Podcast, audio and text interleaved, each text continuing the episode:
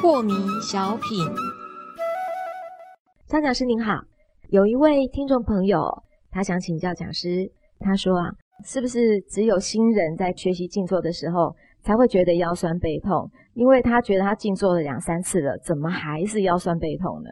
呃，对的，这个只要是经络比较堵塞的，或者是这个身体的筋啊，哈，比较多粘连的，嗯，呃。身心的各种的疾病的状态，每一个人都不一样嘛。对，就大体上差不多初学的人呢，静坐都是会有酸痛的现象。是。那么有的一两个礼拜就可以缓解，有的人可能要一两年都还没有缓解，这都是有可能的啊。但是我们现在学习静坐这个法门呢，就是呃，不论他来什么感受嘛，我们就接受什么感受。你越是接受，越不抵抗，那么他缓解的速度呢就越快。是好，那如果有腰酸背痛的同学，我还是奉劝各位多运动啦。嗯哼，呃，总而言之就是肌肉啦、筋啦都比较松弛了、无力了。是，呃，身体的平常的姿势比较不良了。那这个时候在静坐一动也不动的时候，你就会显现出很多的病症嘛。哈，那另外呢？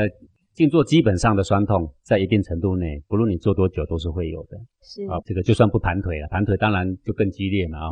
就算你是如意坐啦、单盘啦、散盘都好，或甚至坐在椅子上，坐在椅子上屁股也会酸的。